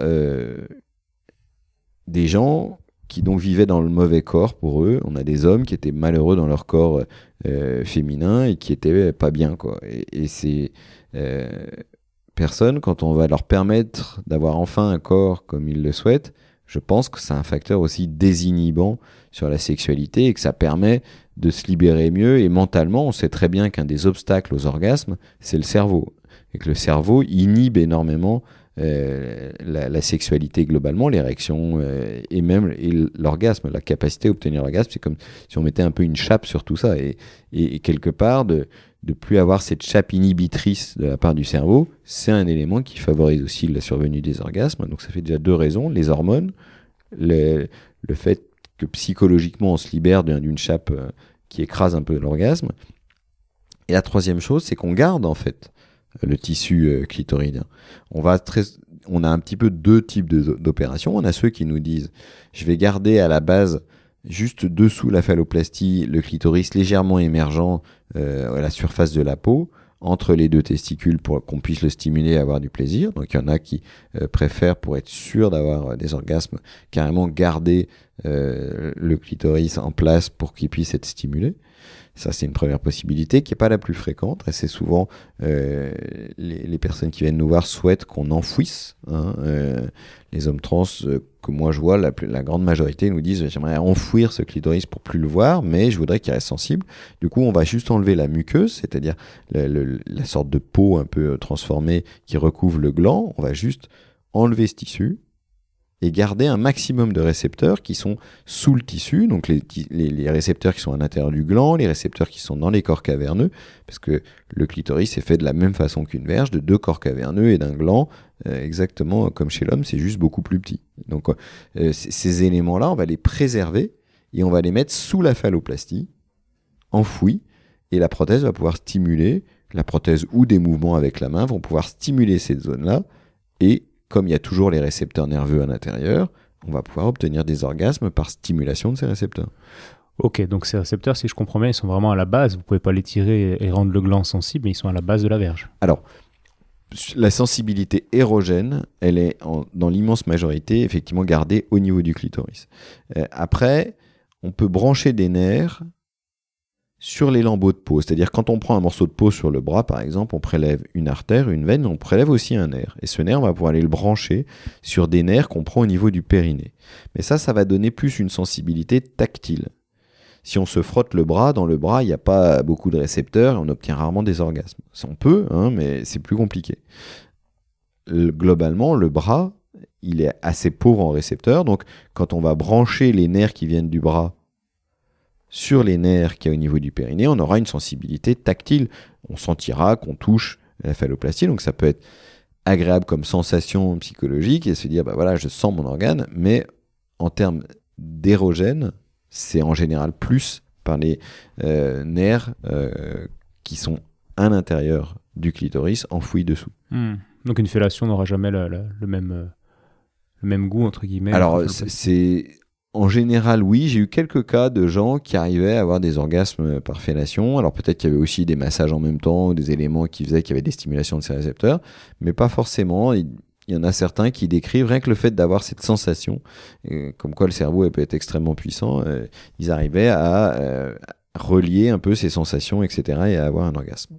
Donc je dirais que euh, on, le sait aussi, notre expérience des, patients paraplégiques euh, ou qui ont des problèmes neurologiques très graves, on peut obtenir des orgasmes sans avoir forcément la sensibilité euh, de ces organes génitaux, mais avec la stimulation d'autres zones érogènes ou la, mobilisation de fantasmes ou d'autres choses. Donc il y a pas mal de façons d'obtenir des orgasmes. Il y a un film, je suis en train de réfléchir avec Omar Sy, où, qui s'occupe d'un handicapé qui doit lui masser les oreilles Tout à fait. Ça me fait penser à ça. Alors, on va finir sur, des, sur une ouverture un peu plus euh, philosophique, entre guillemets, même si on a parlé de, de, ce dont on a parlé un petit peu au début. Euh, en discutant avec, euh, avec un voisin, je lui ai dit que j'avais fait un podcast avec vous, tout ça. Il me dit, ouais, j'ai quand même un peu de mal à comprendre. Il m'expliquait que ce concept de binarité est en train de, de disparaître un petit peu. Dans notre société aujourd'hui, comme on dit, il y a des gens qui peuvent être un petit peu le, des deux sexes, etc. il me disait, je trouve ça quand même curieux que dans une société où on tend vers la non-binarité, qu'il y ait des gens qui veulent revenir en fait vers de la binarité. C'est-à-dire qu'une fille qui veut, devenir un homme, il me disait simplement, on peut juste lui dire, bah écoute, euh, t'as pas de pénis, mais dans ta tête tu peux être un homme, etc. Ça devient complètement accepté dans la société. Et il me disait, euh, je vois ça, parfois je me demande si c'est pas une forme de, de retour vers ce progrès qu'on est vers lequel on est en train de, de, tendre, quoi. Un, retour en arrière, de retourner vers du binaire. Vous voyez ce que je veux dire? Alors, euh, je pense que c'est la, question de la binarité et de la non-binarité, elle est, très complexe et surtout elle est universelle. C'est-à-dire que je pense que si réellement les gens sont honnêtes et disaient euh, est-ce que je suis euh, binaire ou est-ce que je suis non-binaire, je crois que quasiment 100% de la population dirait je suis non-binaire parce que on a tous des éléments de féminité qu'on va trouver chez soi. On va se dire, bah moi, si on dit par exemple que la douceur est un élément de féminité, bah moi je l'ai la douceur, je, trouve, enfin j'estime l'avoir euh, souvent et euh, je, trouve que c'est un élément de féminité. Donc après se, euh, se dire en fonction de quoi on se dit qu'on est un homme finalement ou une femme. comment quels sont les éléments qui font que on va définir la masculinité, définir la féminité? Très souvent, un certain nombre de ces éléments sont assez caricaturaux. Euh, on va pouvoir avoir, moi parfois, je vois des gens en consultation, ils me disent, bah, je pourrais enfin m'autoriser à pleurer. On peut pleurer quand on est un homme. Voilà, il y a des représentations, chacun a les siennes. Et je crois que c'est comme ça que les gens se sont construits et qu'il faut partir de cette base-là. C'est-à-dire que quand nous, on s'occupe de quelqu'un, on va pas partir par rapport à un modèle de société idéal ou à ses propres pensées à soi, son, le niveau où on en est dans euh, sa compréhension de la masculinité, de la féminité. C'est pas ça qui intéresse la personne qui vient nous voir, qui est en souffrance. La personne qui vient nous voir, euh, qui est en souffrance ou en tout cas qui a, qui a une certaine forme de mal-être, elle va nous dire aidez-moi à pouvoir me sentir avec l'identité que je ressens depuis toujours, parce que aujourd'hui, je ne me suis pas épanoui, je ne peux pas vivre complètement ma vie tant que j'ai pas atteint cette identité-là. Et je crois que ces personnes-là, elles vivent avec cette identité euh, rêvée, enfin qui est la leur en fait, qui est vraiment celle qu'ils ressentent depuis très longtemps. Et je crois qu'ils ont fait tous ces efforts euh, inconsciemment, ils ont essayé, ils se sont très souvent dit, mais euh, certains euh, vont se dire c'est une idée folle, d'autres vont dire euh, c'est une lubie, d'autres vont dire d'autres termes, mais chacun aura son propre terme. Mais très souvent, ils vont avoir un passage. ils le décrivent très souvent. Moi, j'ai pas mal d'amis qui me l'ont décrit comme ça, qui me disent ben voilà, moi j'ai eu pendant une période, je me suis dit c'est pas normal cette idée que tu as. Il faut que euh, tu restes, euh, que tu arrives à vivre euh, dans le sexe que tu as. tu es une femme, vis en femme, deviens une femme très masculine, mais vis en femme. J'ai essayé, j'ai essayé, et je vois que je me sens pas complète. Je me sens pas complet. Il me manque dans la masculinité un certain nombre d'éléments qui pour moi euh, sont importants, sont des éléments euh, centraux pour que, je, que cette identité euh, que je ressens soit réelle, soit complète. Et je crois que c'est cette sensation de complétude. Et ça, on peut pas l'imposer par le haut avec des théories anthropologiques, sociologiques, en disant bah, effectivement l'idéal c'est d'avoir une société où on peut choisir l'identité qu'on veut et se dire euh, bah voilà je me sens plus masculin ou plus féminin, euh, je vais mettre des robes, je vais me promener, euh, je vais pouvoir vivre toute ma féminité comme je le veux et dans l'idéal une société l'accepterait très bien, on se dirait bah super il n'y a plus besoin d'opérer. Mais je suis pas sûr que c'est comme ça qu'il faille raisonner. C'est-à-dire que ça peut paraître l'idéal, et, et, sans doute ça serait moi, chirurgien, avec les chirurgies qu'on fait, je me dis, bah, finalement, ce serait peut-être pas plus mal parce que ces chirurgies qu'on fait sont quand même assez lourdes et on enlève certaines parties d'organes qui marchent très bien euh, et c'est un peu dommage. Mais, quelque part, enfin, malheureusement ou heureusement, je ne sais pas dans quel sens il faut le prendre, mais en tous les cas, ce qu'il y a de sûr, c'est que ça ne suffit pas. Et donc, euh, on, ne peut pas, euh, c'est pas être euh, anti-féministe ou pro-féministe que de, euh, de dire euh, euh, je, j'ai mon corps d'homme qui me convient pas, je me sens femme à l'intérieur de moi, j'ai besoin qu'on m'opère pour devenir une femme. Et certaines féministes rejettent ces, ces femmes qui sont toujours senties femmes en disant mais en fait c'est euh, le comble du patriarcat, c'est quand vous devenez des femmes pour finalement euh, prendre euh, des places de féministes au milieu de nous, alors que et de, de places dominantes de féministes parmi nous. Donc il peut y avoir ces, sensations-là, ces ressentis-là. Moi, je crois que c'est pas ça. Je crois que réellement, il faut voir la société comme vraiment multiple et éviter de créer des, cases trop fermées et se dire que chacun se construit son identité et il y a un moment où malgré tout l'intellect qu'on peut mobiliser, toutes les choses, il y a un, ressenti qui est extrêmement fort et contre lequel on peut pas grand-chose et contre lequel finalement euh, seule euh, la médecine ou un acte chirurgical va pouvoir euh, apporter la solution, va pouvoir résoudre cette inadéquation parce que des tentatives, il ou elle en ont énormément fait, je crois, pour une grande majorité d'entre eux ou d'entre elles. Et elles ont fait ces, ces efforts de se dire bah, pourquoi je peux pas vivre avec ce corps? Je pourrais très bien euh, être une femme hyper masculine ou être un homme hyper féminin. Mais quelque part, ça ne suffit pas et ça ne leur permet pas de se sentir dans l'identité qu'elles ressentent depuis toujours. Ça leur permet pas de rejoindre cette identité-là. Et moi, je crois qu'on est là pour ça. Et même si on le comprend pas parfaitement, je crois que c'est une forme d'humilité. Il faut savoir être humble. On comprend pas tout. Euh, la médecine ne comprend pas tout et ça n'empêche pas d'aider les gens euh, pour pouvoir euh, faire en sorte qu'ils se sentent bien dans leur identité. Et je dirais que quelque part, pour aller au-delà de ça, de, pouvoir accompagner des personnes longtemps après l'opération, 5 ans, 10 ans, 15 ans, moi pour en avoir côtoyé, pour avoir des amis, pour avoir des gens que je revois des années après pour une petite complication ou pour une prothèse qui marche plus, qu'il faut changer. Euh, on se rend compte comme les gens arrivent à s'épanouir et arrivent à avoir des vies euh, comme ils l'avaient désiré. Et quelque part, ça répond un peu à la question de euh, bah, est-ce qu'il fallait le faire? Oui. Est-ce que euh, on aurait pu faire autrement? Je sais pas. Aujourd'hui, j'ai pas la réponse. Je crois que peut-être un jour on fera différemment. Peut-être il y aura des propositions, mais il faut faire attention de jamais les imposer, de toujours les proposer, d'avoir l'adhésion 100% des gens et, de, faire en sorte que on est là pour accompagner, pour euh, faire du soin, pour euh, voilà être dans, dans, dans cette empathie dont on parlait au début, qui fait qu'on comprend que quelqu'un est, est, pas bien et, et qu'il a besoin de cette aide-là. Merci, c'est top comme réponse. Super complet et très clair encore une fois, merci. Euh, je voudrais juste vous parler d'une statistique par rapport à ce que vous dites. Euh, je lisais un article Slate juste tout à l'heure pour encore me mettre un peu dans le podcast avant de vous voir. Et euh, ils expliquaient qu'il y avait entre, entre 40 et 50% de, de tentatives de suicide chez les personnes euh, trans après une chirurgie.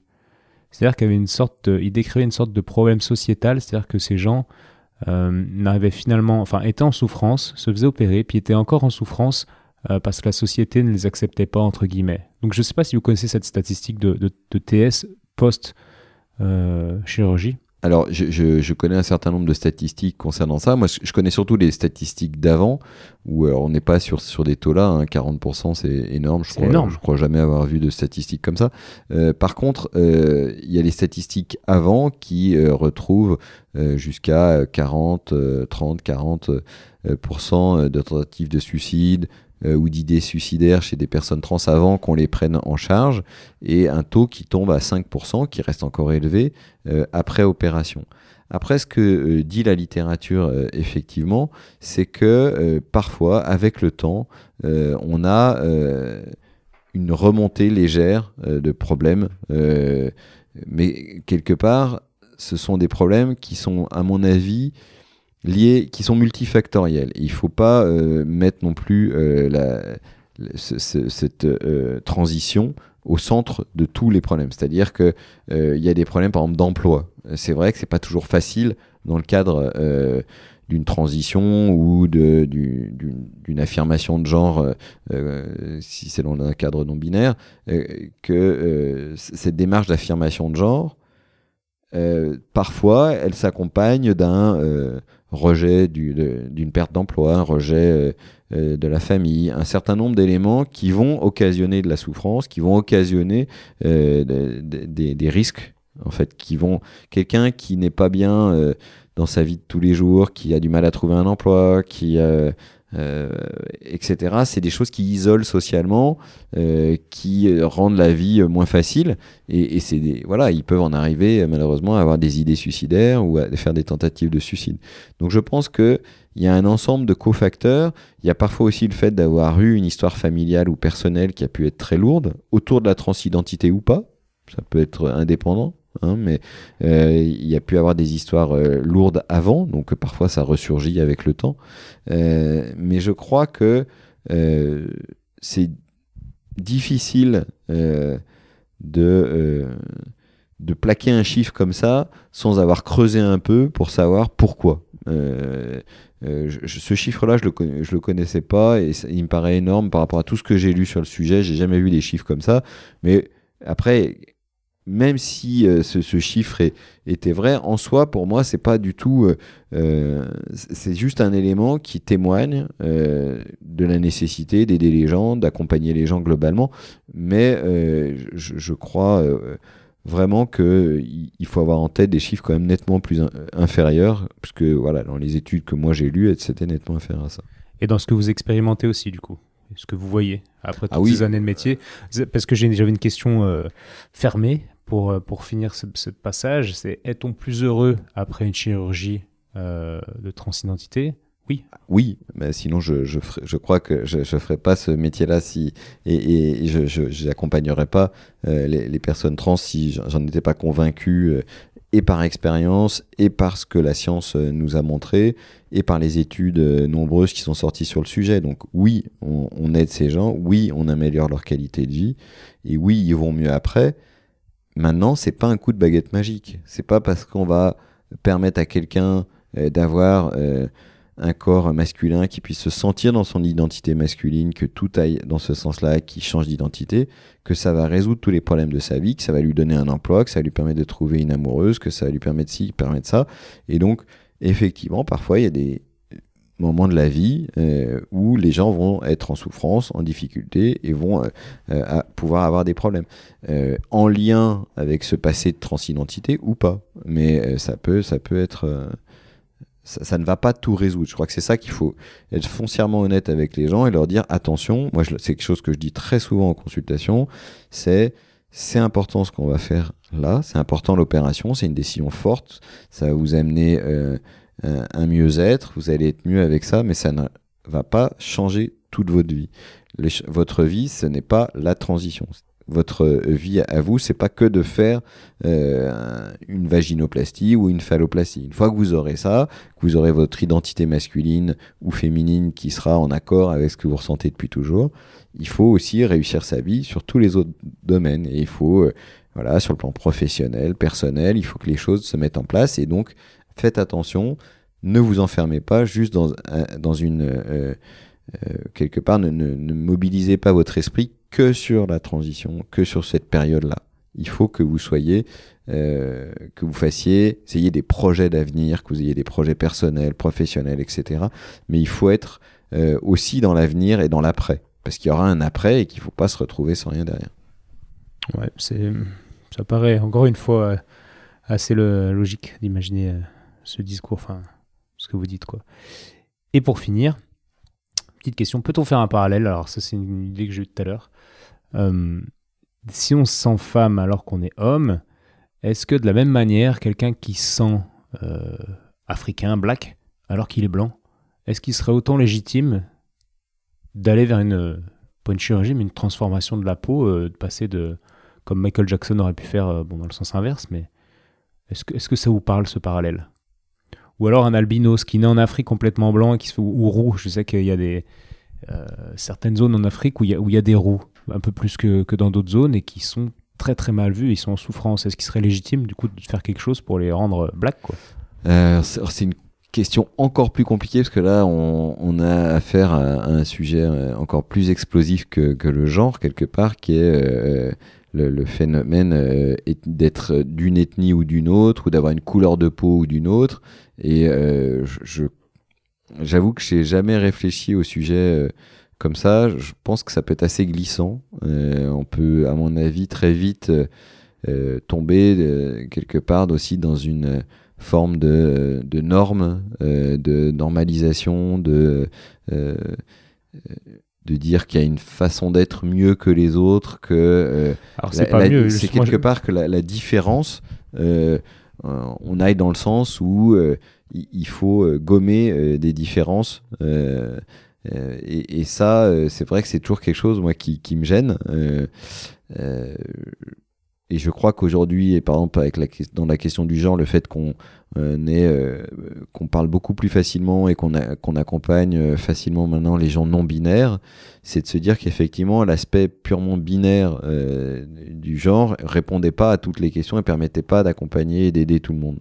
Et de la même façon, je pense que la différence de la couleur de peau, de, par la couleur de peau ou autre, sont des différences qui, nous enrichissent plus qu'elles nous, euh, nous affaiblissent et que c'est plutôt aller dans le sens de l'acceptation. Euh. Je suis bien d'accord, mais quand, quand, on est en souffrance, encore une fois, si on, si on parle de l'humain en souffrance d'un point de vue sociétal, je suis d'accord, mais c'est un peu ce qu'on disait tout à l'heure, que la différence c'est bien, mais si la personne souffre, on peut que l'écouter en tant que soignant. Et si elle nous dit non, mais je vous jure, je, je, je suis, pas, suis pas blanc, je suis black, je suis black. Et enfin, on je sais pas, je voyais un parallèle, mais en tout cas, je, je poursuivrai Après, je, je sais pas si ça existe. Honnêtement, j'en ai jamais entendu parler jusqu'à maintenant. Euh... Bah, Michael Jackson, c'est ce qu'il a fait, non? C'est plus de votre euh, époque que de la mienne.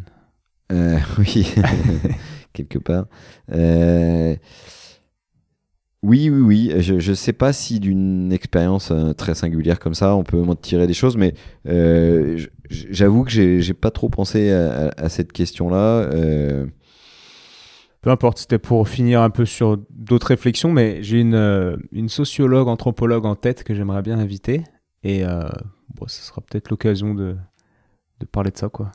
Mais en tout cas, c'était top. On va, on va s'arrêter là si ça vous va. Bah, moi, super, ouais. Ouais, vous avez passé un bon moment? Ouais, excellent.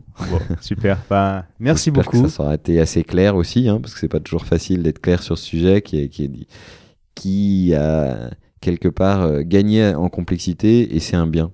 Et, c'est vrai que du coup, peut-être notre discours perd un petit peu en clarté. C'est plus facile euh, quand on parle purement binaire. Mais quelque part, euh, je trouve que d'avoir complexifié un peu ce discours montre que euh, voilà, on est vraiment à l'écoute des gens et qu'on n'est pas à l'écoute d'une société ou, d'une norme sociale et que c'est ça qui est important aujourd'hui, c'est de pouvoir accompagner les personnes dans leur singularité plus que dans, dans quelque chose qui va être de, de, de se conformer à une norme ou à une assignation de genre. Bah, je vous rassure, c'était vraiment très clair. Merci beaucoup Nicolas et à une prochaine. Ça marche. À bientôt j'espère. À bientôt.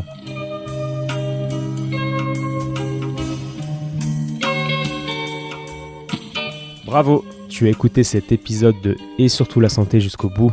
Donc pour booster ce projet qui a pour but de donner les meilleures infos possibles sur le thème de la santé, je t'invite à aller mettre 5 étoiles et un commentaire sur l'application podcast de l'iPhone de ton voisin. Comme je te l'explique régulièrement, c'est ça qui m'aide à faire monter le podcast au classement et donc ça me crédibilise pour ensuite inviter d'autres experts et ensuite te partager leurs conseils. Donc merci encore. Tu peux également suivre les aventures du projet sur Instagram à Étienne Bulidon et évidemment si l'ostéopathie peut t'aider, bah, tu peux venir me consulter au cabinet du 120 rue Montesquieu à Lyon si je ne suis pas disponible, c'est Julien ou quelqu'un de l'équipe qui te prendra en charge. A bientôt et bonne fin de journée. Ciao